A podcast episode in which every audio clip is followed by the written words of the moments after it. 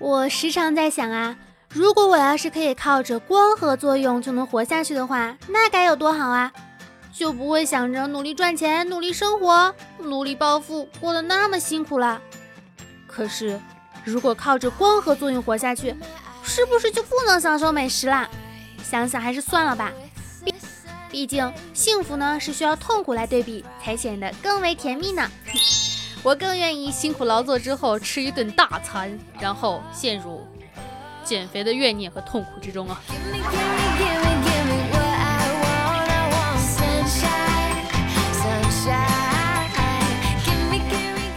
Hello，亲爱的小伙伴们，大家好！是我们美好的周四，这次是三周之后的更新，并且还没有算上周糊弄大家的那一期。我最近真的是太忙了，我我已经飞仙了，你们知道吗？就是拼了命的出视频、剪视频、拍摄、工作、赚钱，赚不到钱吃土啊！生活真的好苦啊！我每次就是每到周四，我其实都是满满的负罪感，心想怎么又又又又没更新呢？然后昨天我为了激励自己更新，我在我们这个听友圈里面发了一条叫什么叫。再不更新，我是狗。然后，嗯，好，旺旺。哎，不对啊，我更新了，我怎么还能是狗呢？最近你们过得怎么样啊？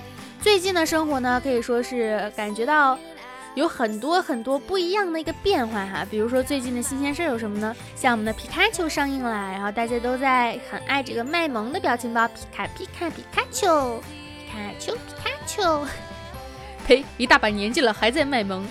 然后还有我们最近政治非常正确的新闻联播，对吧？给大家燃起了那种心中燃燃的爱国之情。然后同时呢，社会新闻、娱乐新闻，大家结婚的、生子的、谈恋爱的，感觉每个人都洋溢着幸福和快乐。那今天的节目呢，也准备给大家准备了一些小段子，希望能够拯救一周不开心，让大家拥有一周美好的小心情。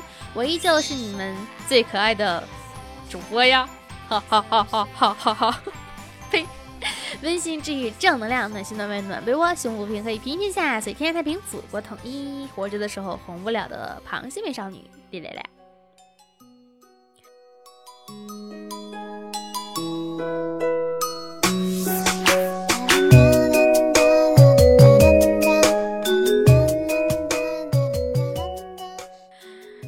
就在想哈，就说看到一句话，就说是当多巴胺水平偏低的时候，人就会开始思考生命的意义、生活的意义；当多巴胺水平更低，就会陷入抑郁情绪。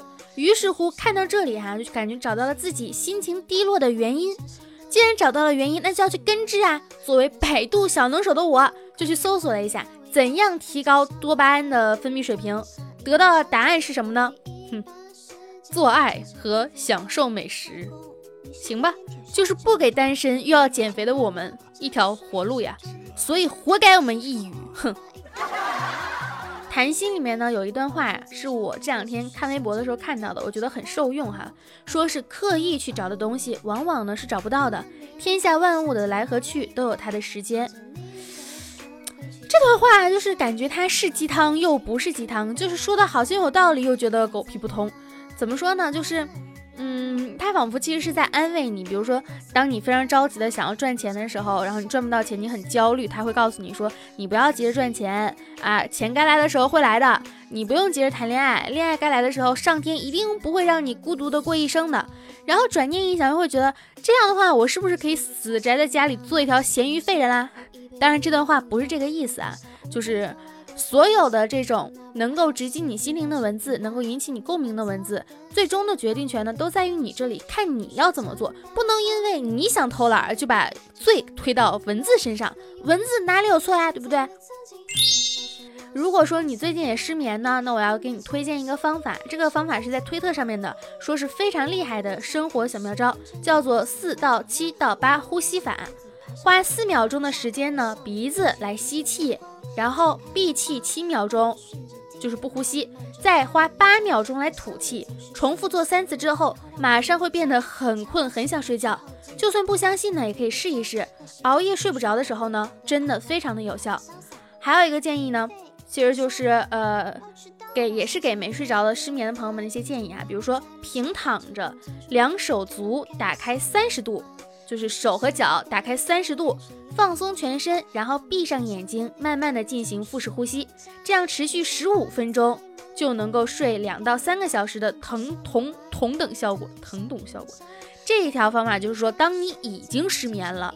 然后，并且你第二天要早起工作的时候，明显睡眠不足，那你可以在那个起来的之前，再用十五分钟来做这样的一个事情，就可以让你感受到，嗯，有着相当于多睡了两三个小时也是好的嘛。而且你可以去像什么网易云音乐啊、什么 QQ 音乐啊，包括喜马拉雅上找一些比较慢的、适合放松的音乐来帮你助眠。就是最近呢。有一个微博上面就说说他去停尸房拍片子，然后本来他会以为很阴森或者怎么样，或者死者都是老人，结果他发现很多死者呢都是年轻人，还有十七岁的，都是像熬夜猝死啊，因为死亡它就是一瞬间的事情，可能是你的胸口突然疼了一下，哎，你就过去了。然后呢，这一些都是你一直以来不注意睡觉啊，不注意生活所导致的，所以说一定要早睡早起。保重身体，然后药不能乱吃哈。也有人因为吃药啊，几种药混搭在一起，结果导致中毒了。就是还是要保护自己的身体，因为像是身体健康啊，是非常重要的一个事情。然后还有你的嗯生命安全问题吧，就是要走路的时候不要闯红灯啊，然后开车的时候也要注意安全啊。坐车的时候就是反正多注意一下，总归是有好处的。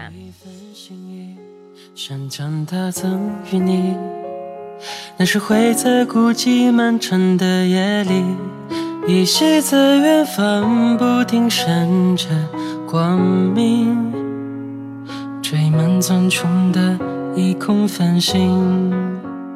虽然不其实，如果说呢，要听起来像是说要分享一个人生建议的话，哈。就是说，从来不要去真正的拿自己跟别人比。你可以开玩笑说，哎，你怎么那么好？我知道你差远了。但是你内心里呢，一定不要这么想。你可以低着头去走自己的路。和你不在一个高度的人呢，要么在你面前，要么在你后面。如果说你经常瞻前顾后的去比较，你就没有办法专心致志的走自己的路，更别说创造什么有价值的东西了。生命当中呢，当然会有很多志同道合的人。他们会找到你，然后和你并肩前行。人在水平线上呢，会比较的窄，那叫攀比；人与自我垂直呢，比较则会比较的宽，这叫进步。基于每一个人的垂体的自我意识和发展价值体系去比较，不管你有什么，我要什么，而是当你跟自己较劲的时候，哪怕别人没有的东西，你也可以有。有的时候就会觉得说，很多时候我们都会说，等我有空了，我就要去环游世界；等我有空了，我就要去享受生活；等我有空了，我就要去学习剪辑；等我有空，我就要做很多很多很多很多有意义的事情。但是这些事情呢，往往是你有空了也不会做。人呢是越转的越快，才会运转的越快，整个人跑起来，就是。我们每天都在说让自己的生活变得更加的丰富一点，让我们心情变得开心一点，让我们的身体更健康一点。但是这些话呢，你自己其实也知道，但你做不做，那就是另外一件事儿了。前一段时间我刚才看了一个段子，就是我不是药神这个片儿不是已经过去很久了吗？然后我当时没有注意到，是因为今天看知乎。就说有一个上面人说，说是影片中那个黄毛，就是嗯，如果你们没看过的话，就可以脑补一下黄色杀马特贵族的一个发型哈，那种从根黄到梢的头发，最多半个月就得补一次色，不然呢，你头发长出来的发根的部分是黑色的。但是影片中的经济条件呢，肯定不能够经常染头发，所以会觉得为什么影片从头到尾黄毛的头发都非常的黄呢？会觉得这是一个小小的漏洞。当这个人呢把这个东西，这个他发现的发到微博之后，有人来回复了。毕竟是徐峥老师的戏，他不懂这个，体谅一下。他不懂这个，不懂这个，不懂这个。愿你历尽千帆，归来时仍是秃头啊！徐峥说：“我做错了什么？你们要这样对我？”我们经常说，我们怎么可以倒下呢？在我身后的那是千千万万支持着我的人，关爱着我的人，看我笑话的人。我不可以倒下，我必须要努力向前。而我也时常的告诉自己，我怎么敢倒下呢？因为我身后就是体重秤啊！倒下了之后，那个会大声语音播报的那种，全世界都知道你的体重了，多丢人呐！有的时候呢，就会说尚未穿过秋裤，出门已是江湖。人的一切痛苦呢，本质上都是对自己没钱的愤怒。这个说简直太对了啊！我所有的自负，皆来自于我的不要脸；所有的英雄气概，都源自自己的瞎鸡巴想。嘴里振振有词，是因为死鸭子嘴硬；深情是因为痛恨自己找不着对象。这世界呢，没有一件事情是虚空而生的。穿黑衣服站在太阳里，背后就会发烫。这深夜里的一片寂静，是因为你还没有戴上耳机。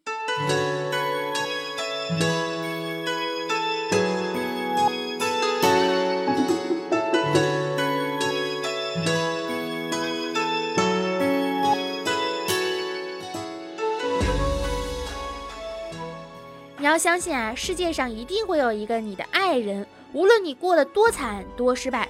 他都会找八百标兵备胎奔北坡，最后回到你的身边，等着你接盘。那个人会来的，你要相信，你要等待。如果我们之间呢有一百步的距离，我愿意朝你走九十九步，直到我能把口水吐到你的身上为止。呸！多大人了，你打架还吐口水？最近不是在看《我只喜欢你》吗？我就非常非常的沉迷于这部戏。其实我曾经啊。你们敢信吗？我初中的时候是那种只读卡高尔基呀，就是卡耐基啊这种啊，嗯嗯，当时对这种什么言情小说鄙视的，哎呀不行！我觉得那个年代的我就是一个愤青，哎，连青都不算，愤小。然后，但是后来就是，包括上大学的时候，其实我也不怎么看啊。谁知道后来选择了这样的一条道路，就是做娱乐相关的职业。然后最近沉迷于我只喜欢你，就觉得人家怎么都能够找到这样的啊男朋友老公啊。然后我只喜欢你不是只周一更新吗？追完了更新了之后，我就去补档那个小时光，也是这种很甜的剧。昨天我就跟我室友就说，我说为什么人家的电视剧里面总会出现一种情节，就是出去合租，哎，恰巧室友或者是房东就是个帅气高大帅气的男主，你为什么就不能是个男孩子呢？然后。我说想了想，他说，有的时候我也觉得我应该是个男孩，这样就不用怀孕生孩子了。虽然很多的美好在我们看来可能都是电视剧里的哈，但是你要想，我只喜欢你这本的原著，它是真实事件改编的呀。所以说，这种的幸福呢，还是会拥有的。你要相信，你要等待，总会有一个人来找你接盘。呸！人呢会长大三次，第一次是看到自己苹果前置自拍的时候，第二次是看到支付宝余额的时候。第三次是上体重秤的时候。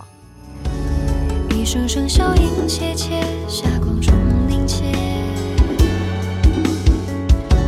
夹杂孩童的喜剧总有一天会有那么一个人，看过你写过的所有的状态，读完所有的微博，看你从小到大所有的照片，甚至去别的地方寻找关于你的信息，试着听你听的歌，走你走过的路，看你喜欢的书，品尝你总是大呼好吃的东西。然后会发现你是一个臭傻逼。如果你喜欢一个人呢，一定要告诉他，不是为了要他报答，而是让他在以后黑暗的日子里否定自己的时候，想起这个世界上还有人这么喜欢他，于是更加坚定自己就是命里带倒霉的这种想法呀。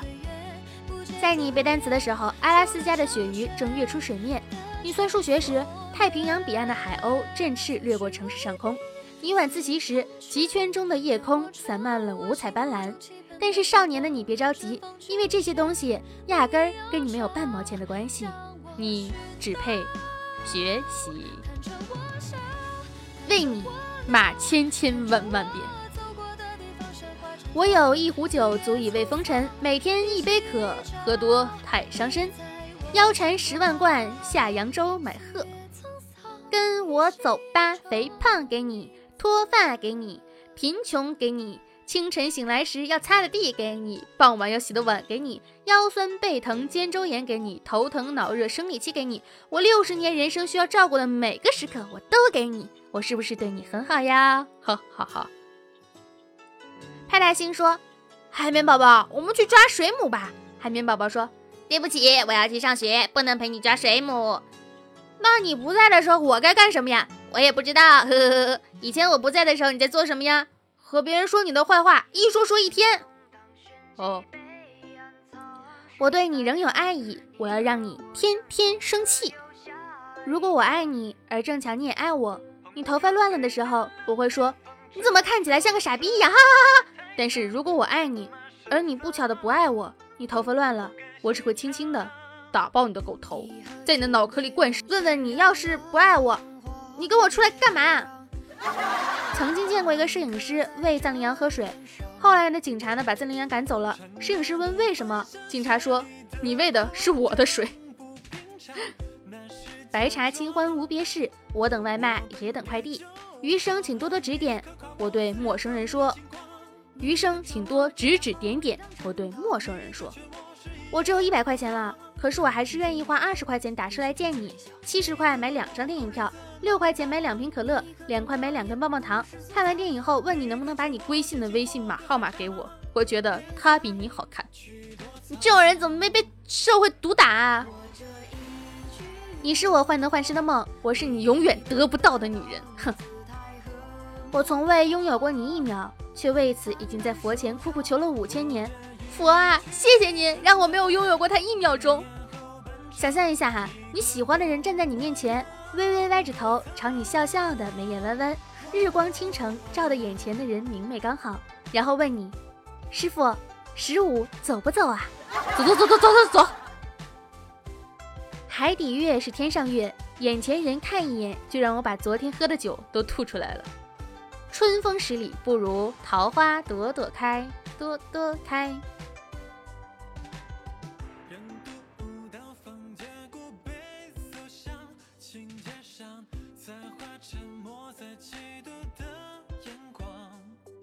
我之前呢没有爱过人，你是第一个，我怕我做的不好，让你发现我还有六十八个女朋友。花了八秒钟删了你的联系方式，花了八分钟删了所有的聊天记录，花了八小时扔了所有跟你有关的东西，花了八天才能静下来，花了八个月开始忘了你。结果你微信说一句，帮我投票四号，不用关注，谢谢。所有骂人的话全都复活了，真的好讨厌这种什么收到这种群发消息啊，什么帮我家孩子投个票，我认识你家孩子吗？还是跟你很熟啊？然后什么那个干嘛干嘛，帮我干嘛干嘛？什么什么我。我直播了，你过来听一下我直播啊这种群发消息啊，是不是？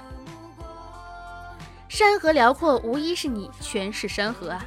每个人心中都有一团火，路过的人却都想烤串儿。欠钱这件事儿哈，躲得过醉酒当歌的夜，躲不过四下无人的街。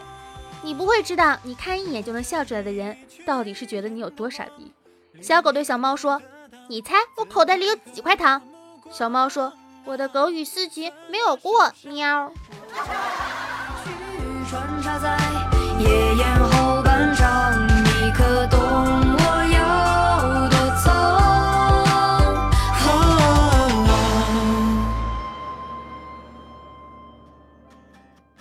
知道吗？有一条能发出五十赫兹声音的鲸鱼吗？它自己过得特别开心，唯一的愿望就是希望人类不要再拿它瞎鸡巴矫情了。哼！人生的出场顺序呢，真的很重要。就像陪你喝醉的注定不能送你回家，但。可以陪你开房，可能我是撞了南墙才知道水泥有多结实吧？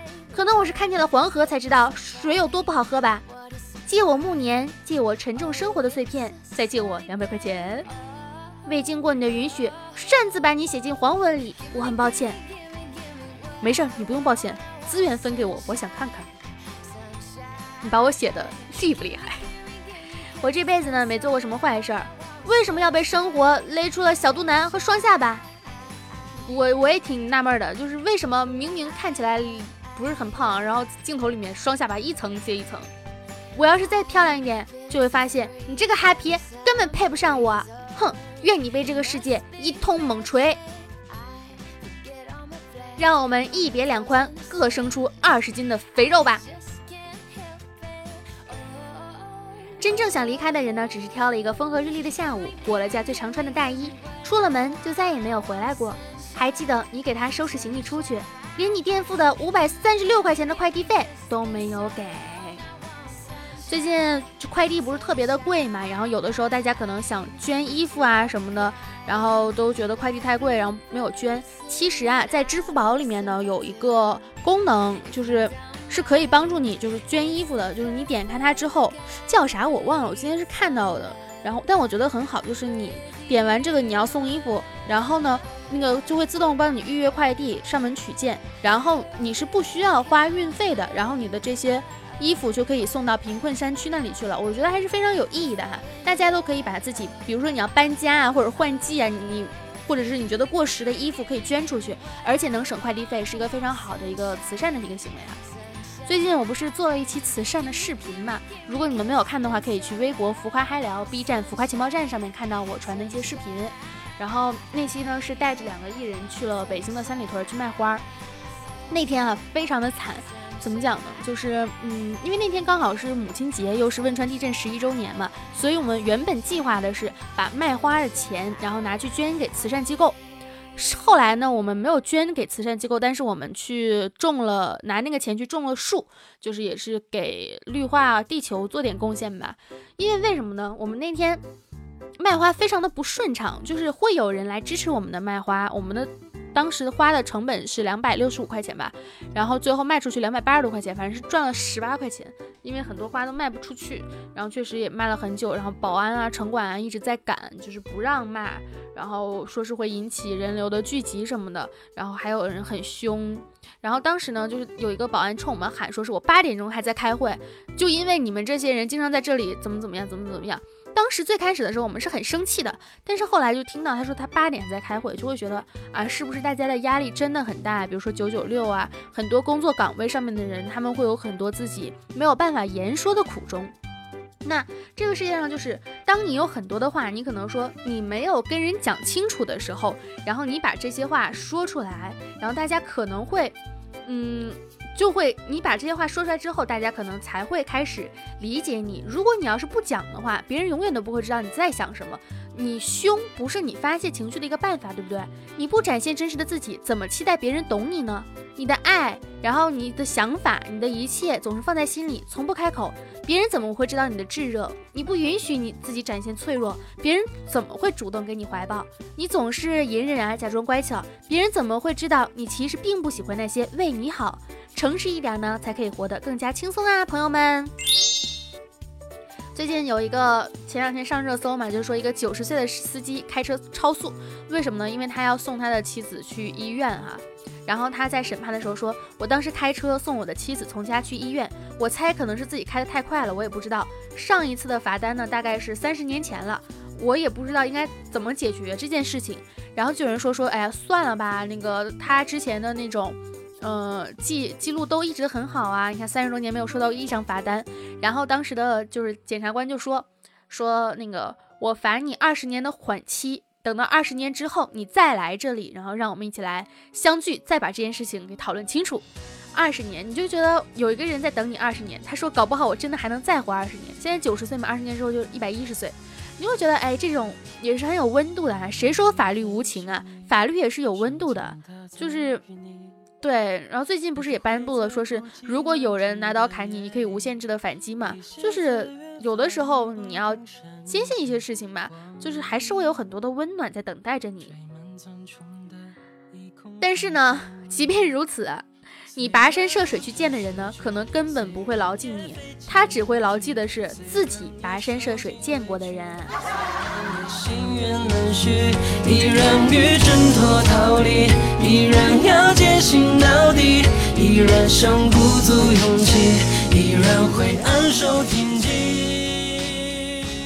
好啦，那今天本周四的小鸡汤已经读到这里了，就是啊。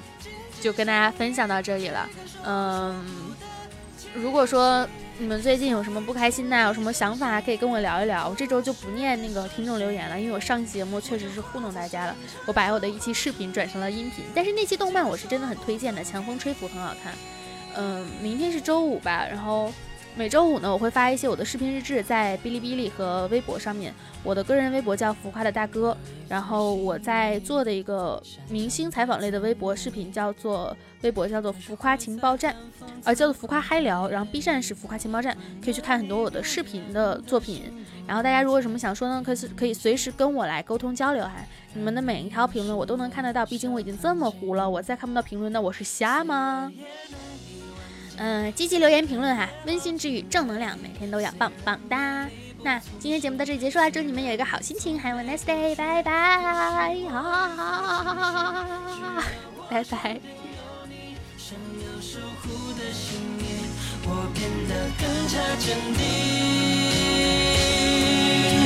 为了能够让生命的色彩更艳丽，尽管增添随你心声隐去，模糊了的视线，不清这世界，就让这双柔软的双手追随心间，即使我得不到旁人那些肯定的眼光。即使我也不曾拥有过天上的光环，我们的双脚若能相守，一定能够守护着我们最挚爱的人的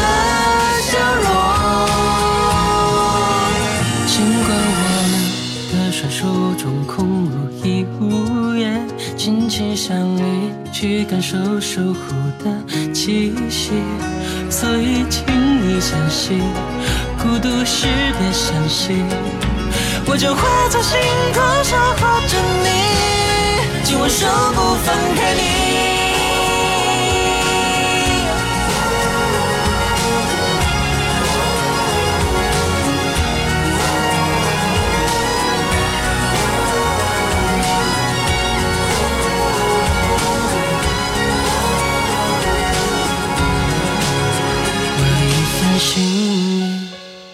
想将它赠予你，那是会在孤寂漫长的夜里，依稀在远方不停闪着光影，缀满苍穹的夜空繁星。